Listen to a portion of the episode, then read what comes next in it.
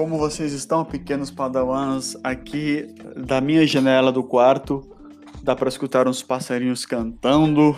Isso me faz lembrar breves quando é perto das 6 horas da tarde, quando voltam aqueles passarinhos em, em revoada para aquelas árvores que ficam na, na Avenida Rio Branco. Saudade dessa imagem. Então curtam aí vocês essa imagem de breves enquanto eu fico com os passarinhos daqui de Marília, enquanto a gente começa o nosso próximo podcast, Pequenos Padawans. Uh, e nele eu vou mencionar, pessoal, algumas informações, alguns dados que caracterizam as condições de trabalho da classe trabalhadora é, lá no entre o final do século XVIII e o século XIX. É, por quê? Por que, pessoal, eu quero apresentar essas informações sobre a condição de trabalho de, dos operários e da classe trabalhadora? Para a gente compreender o porquê dos movimentos dos trabalhadores terem surgido uh, no interior do modo de produção capitalista. Né? Quando o Estado burguês passa a se consolidar, né, como nós vimos na, aula, vimos na aula passada, e quando o modo de produção capitalista começa a se tornar o dominante, né, os trabalhadores, enquanto classe social, é, começam a enxergar os limites que esse Estado burguês é, estabelecia em relação à participação política dos próprios trabalhadores e dos direitos desses trabalhadores, certo? É, então eu trouxe alguns, alguns casos para a gente entender a condição dessa classe social, tá? É, exemplo, uns exemplos que podem ser mencionados uh, era que, por exemplo, a, as jornadas de trabalho naquele momento, pessoal, é, final do século XVIII, início do século XIX, essas e isso se estendeu quase até o, o século XIX todo, tá? é, as jornadas de trabalho eram de 14 a 16 horas diárias. 14 a 16 horas diárias. E pessoal, lembrem-se do seguinte: 14 e 16 horas de trabalho pesado. De trabalho braçal pesado. Por quê? Porque era, não era um trabalho em que se era realizado a partir de com pausas é, significativas para descanso, é, ou que havia uma, uma preocupação com as condições de trabalho, com a higiene no, no ambiente de trabalho, com a, com a questão da insalubridade. Não, pessoal, não, não se preocupava, porque o capitalista, ele, ele queria o trabalhador ali trabalhando, porque é isso que vai aumentar o capital dele, a riqueza produzida pela força de trabalho do trabalhador. Então, ou seja, se o sujeito que fica de 14, cerca de, de 12 a 16 horas trabalhando durante o dia em trabalho pesado, pessoal, ele chega em casa, ele simplesmente apaga, capota de cansaço, né? Então, ou seja, a vida do trabalhador se resumia basicamente ao trabalho. Tá? Todo o seu esforço físico é, exigia dele é, a dedicação total, integral da sua vida. Né? Uh, sobre a questão da insalubridade, pessoal, não se tinha preocupação com equipamentos de segurança, é tudo muito recente. A, a, exigência de equipamento de segurança é fruto da, do, da, da, luta dos trabalhadores enquanto classe, exigindo direitos que foram sendo conquistados no decorrer de, de muito tempo, tá? Por exemplo, as, é, a boa parte dessas fábricas emitiam muitos gases poluentes, você tinha as, as carvoarias é, em que as pessoas não tinham nenhum equipamento de, de proteção respiratória, uh, ou seja, o, as condições de trabalho eram muito insalubres, tanto que a expectativa de vida dos trabalhadores em determinadas condições não passava de 40, mais de, de 40 e poucos anos nesse período, tá? Porque a condição de vida, a condição de trabalho, é, ela exercia um perigo à saúde do trabalhador, tá? Sem falar nos movimentos repetitivos, né, que com muita força e, e movimentos repetitivos desgastam muito a nossa capacidade física, né? Uh, alguns trabalhadores e não tinham uma uma legislação que assegurasse que, em caso de acidente de trabalho, aquele trabalhador ia ser assegurado. Ou se o trabalhador se tornasse, se sofresse um acidente durante o período de trabalho e se tornasse inválido, haveria uma assistência, um sistema de assistência social que pudesse dar conta de é, atender a esse trabalhador que se tornou inválido. Nada, se o cara ficasse inválido, ele tinha que ficar sendo sustentado pelo, pelo resto da família sem nenhum direito, né? Uh, as crianças, pessoal, era o, o, os, a burguesia operária, ela incentivava o trabalho infantil porque era um trabalho mais barato, eles pagavam menos, então eles incentivavam que as crianças fossem trabalhar, porque era uma força de trabalho mais barata e para eles quanto mais barato, menos eles têm que gastar com o pagamento de salário, né? É, para você ter uma ideia, a, partir dos seis, seis anos de idade, eu vou repetir esse dado, gente. A partir dos seis anos de idade na Inglaterra, as crianças já eram liberadas para trabalhar em fábricas. Seis anos de idade, né? Sem falar que as mulheres e as crianças recebiam, em média, apenas um terço do salário dos homens, tá? Um terço. É, o salário dos trabalhadores havia é, diminuído em relação ao salário dos trabalhadores no, no século XIX, havia diminuído em relação ao salário uh, aos ganhos desses trabalhadores em relação ao século, é, século anterior, o século XVIII. Por quê? Porque como a máquina é, fazia boa parte da produção, não era mais necessário força de trabalho especializada. Então eles contratavam trabalhadores a, a um baixo salário, porque as, as atividades que exigiam uma, uma capacidade técnica de montagem maior, elas foram sendo reduzidas, porque as máquinas passaram a ocupar essa função. Então, diante disso, os, os, o, a, a burguesia industrial passou a pagar salários mais baixos para, para os trabalhadores. Né? Então, pessoal, é, no material de vocês, eu vou compartilhar Uh, algumas dessas uh, informações e sobre a evolução dos direitos trabalhistas, né? Como os trabalhadores tiveram que se articular politicamente para exigir uma série de direitos sociais para que minimamente eles tivessem uma melhor condição de trabalho e de vida, tá? Lembrando, os direitos trabalhistas que nós temos hoje são fruto, pessoal, de um processo histórico de luta da classe trabalhadora. Tá?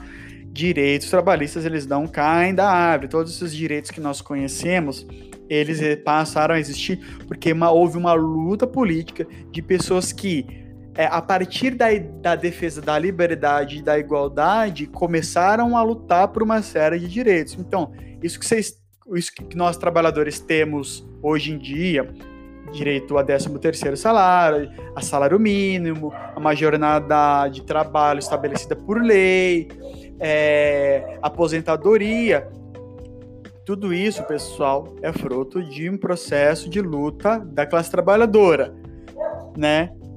E, e, e é importante para a gente entender que na, no Estado burguês moderno, é, houve resistência da burguesia em relação a esses direitos.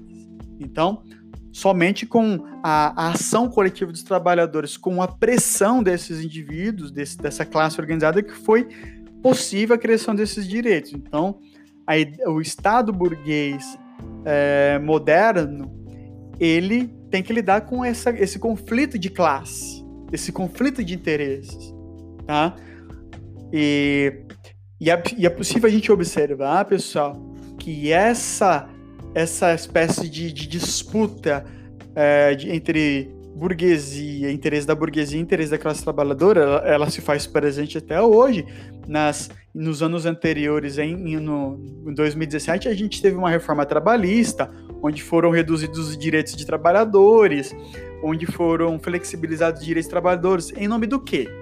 Qual era o, era o argumento utilizado para aqueles que defendiam a, a flexibilização e a, e a extinção de determinados elementos dos direitos trabalhistas? Eles diziam o seguinte: é, que é muito difícil é, no Brasil a gente se, se ter é, é, administrar ou custear força de trabalho. Então, em nome disso, para a gente ter mais liberdade econômica, vamos dizer, a burguesia, a gente precisa flexibilizar a, a, a, os direitos trabalhistas, diminuir alguns deles, né? Porque eles vão dizer que isso ingessa as relações de trabalho. Então, diante desse discurso, pessoal, até hoje, a disputa de um discurso da burguesia e dos trabalhadores em torno do, da, da manutenção e da conquista dos direitos, ele se faz presente até hoje. Tá? Até hoje isso faz é, parte do debate da política nacional, né?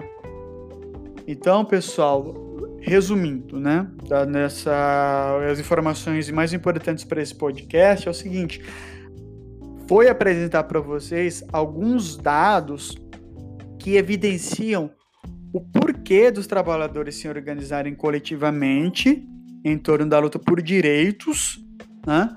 Uh, diante das condições de trabalho que o modo de produção capitalista e que a burguesia, através do Estado burguês, impôs sobre a classe trabalhadora. Né? Lembrando, pessoal, uma coisa que foi mencionada na aula anterior, havia, houve um movimento é, de trabalhadores político que ele era chamado reformista. O que, que é o reformismo? Ele não quer nada, é, uma mudança de caráter mais radical. Ele propõe uma, uma mudança política e econômica em que a gente reforma o capitalismo. O que, que seria reformar o capitalismo? É manter o capitalismo, só que é, criando criando-se algumas leis que pudessem beneficiar os trabalhadores, que pudessem aumentar o conjunto de direitos e as condições dos trabalhadores.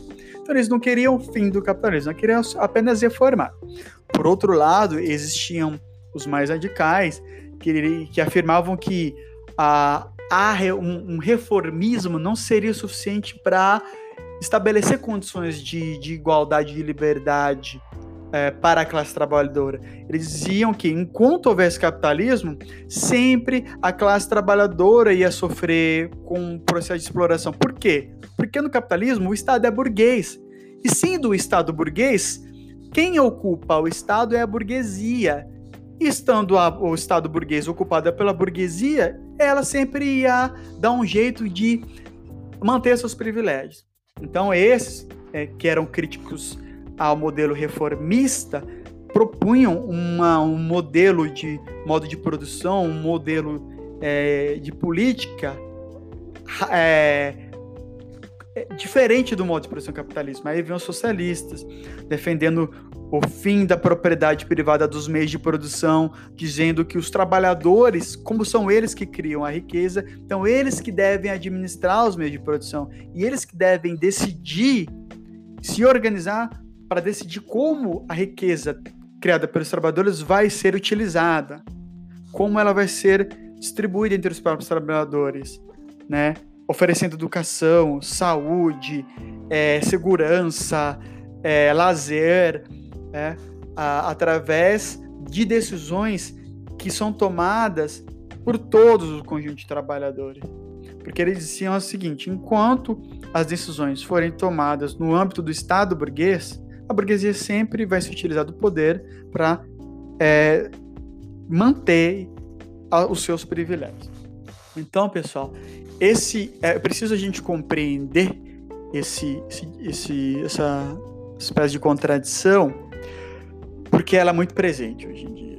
A gente vai ver que a luta dos trabalhadores e da ideia de Estado burguês enquanto é, Estado em que a burguesia está presente e que mantém seus privilégios, ela é, é importante para a gente entender a, a nossa política atual, porque pessoal, a gente vive ainda no, a gente, nós vivemos no modo de produção capitalista e, e, e, e esse Estado que organiza esse modo de produção capitalista é um Estado burguês. Então a gente vê isso, essa disputa essa questão de classe é importante para a gente entender de classe trabalhadora, de classe e a, e a burguesia, é importante para a gente compreender a política no âmbito de classe social, porque eles vão dizer assim: o Estado ele é ocupado por determinados indivíduos, determinadas classes, E o Marx vai dizer aquelas classes que se ocupam do Estado, sobretudo na, em sociedades em que há uma classe dominante, ela vai fortalecer, ela vai determinar o seu privilégio, reforçar o seu privilégio, porque ela vai ocupar o Estado. E como o Estado é o elemento que organiza o a, a, as relações de poder no interior de uma sociedade, então a classe que ocupa o poder vai determinar e vai, vai determinar é, um conjunto de ações que vão é, privilegiar determinada classe. É por isso que alguns, é, é, alguns movimentos inspirados no marxismo vão dizer assim que para acabar com a relação de exploração é preciso desenvolver uma sociedade em que não existe diferença de classes em que uma é explorada e a outra explora. É preciso é, criar condições para que surja um modelo econômico e social em que não, não haja relação de exploração, em que todos trabalhem e que esse e a riqueza é, gerada através desse trabalho seja organizada, gerenciada é, de forma a atender às necessidades daqueles que criam a própria riqueza. riqueza tá? E até hoje esse debate permanece. A relação de exploração ou não no interior do Estado burguês e da economia capitalista. Tá certo, pequenos padawans? Espero que vocês tenham compreendido mais essa aula e entendido como a, a, a, a noção de igualdade, liberdade e democracia ela é ressignificada com as revoluções burguesas. No entanto, a questão, a contradição entre classes sociais faz é, com que a gente entenda que esse, é, essa liberdade igualdade no interior do Estado burguês ela tem os seus limites. Então, até mais e cuidem.